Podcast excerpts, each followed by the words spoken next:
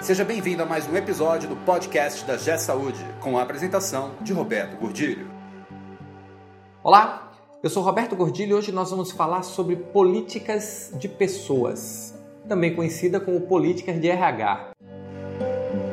Esse podcast é um oferecimento da G Saúde. Acesse www.gsaude.com.br. No mundo atual, e principalmente nas instituições de saúde, o maior valor que nós podemos ter dentro da instituição são as pessoas. E tem algumas coisas que são interessantes, porque todo mundo diz que o maior valor da instituição são as pessoas. Mas nas ações, no dia a dia, isso muitas vezes não está refletido nas práticas das organizações de saúde, principalmente as pequenas e médias e muitas das filantrópicas. O que é que eu tenho visto? Eu tenho visto muitas áreas chamadas áreas de RH e venhamos e convenhamos, coisa mais arcaica, né? Aliás, pior que área de RH, só departamento de pessoal. É a única coisa que consegue ser pior, porque assim, é aquele departamento que serve para rodar a folha, mais nada. Quando na verdade nós precisamos de uma área de gente, uma área de pessoas, uma área que encare as pessoas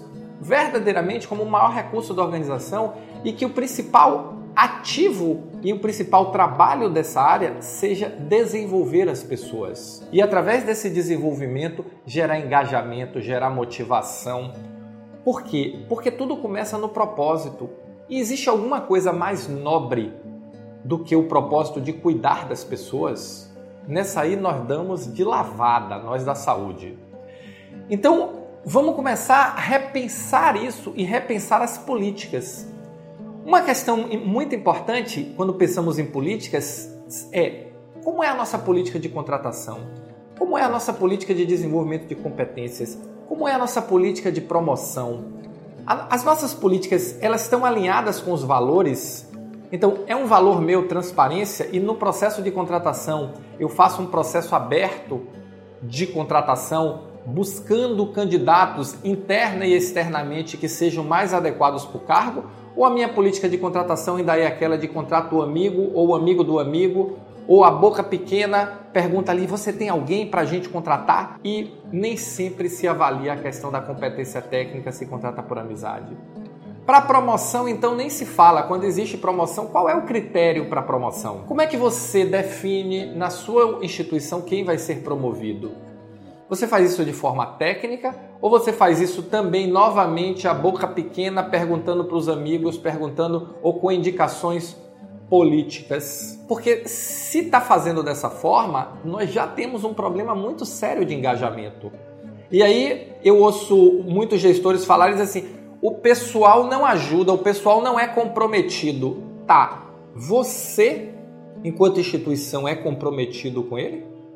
Você, enquanto instituição, trata seus profissionais de forma transparente, de forma clara, aberta, meritocrática, respeitando e dando oportunidade para quem dá mais resultado? E aí vem uma questão importante: você avalia resultado? Você mede resultado? Porque um dos principais fundamentos da gestão de pessoas é a motivação. E um dos principais desejos das organizações é o comprometimento. Mas as pessoas só se comprometem, primeiro, com um propósito. Acabou aquela época de que as pessoas querem trocar seu trabalho por um contra-cheque, por um crédito no final do mês. Hoje nós estamos vivendo uma época cada vez mais que as pessoas querem fazer diferença que as pessoas querem contribuir para um mundo melhor. E as organizações continuam tratando as pessoas como se fosse troca, trabalho por dinheiro, trabalho por dinheiro, sem entender que existe muito mais do que trabalho e dinheiro envolvido no processo.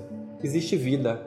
Afinal de contas, a nossa instituição são pessoas cuidando de pessoas. Não existe como ter resultado sem passar por pessoas. E as nossas políticas têm que estar adequadas a esse mundo. As nossas políticas têm que estar cada vez mais transparentes, cada vez mais meritocráticas, cada vez mais ativas no sentido de buscar o engajamento das pessoas. E o engajamento se dá por muitos fatores, entre eles a comunicação. Ninguém gosta de ser o marido traído, aquele que é o último a saber. A todo mundo já sabe na organização, menos eu, porque porque não é claro, porque não é dito, porque é tudo feito na Rádio Peão. E olha que a Rádio Peão ela é, ela é uma rádio de interpretação, ela não é rádio de fatos. Ela agora está na moda, é a rádio das fake news. Então, como é que nós mudamos isso? Nós mudamos criando políticas que respeitem, que deem transparência, que comuniquem, que sejam abertas e dessa forma nós vamos conseguir o engajamento das pessoas na nossa causa de cuidar e produzir um mundo melhor. Cada vez mais os profissionais que estão chegando no mercado, os que já estão no mercado e os um pouco mais antigos, estão virando pessoas que buscam, acima de tudo, propósito, acima de tudo, saber e entender por que eu estou fazendo isso, o que é que eu estou contribuindo para a organização e para gerar um mundo melhor. E as nossas políticas têm que refletir isso de forma clara. E mais do que as nossas políticas, as nossas práticas diárias, cotidianas, têm que refletir isso de forma clara. E essa é a reflexão de hoje. Como nós estamos tratando nossas pessoas?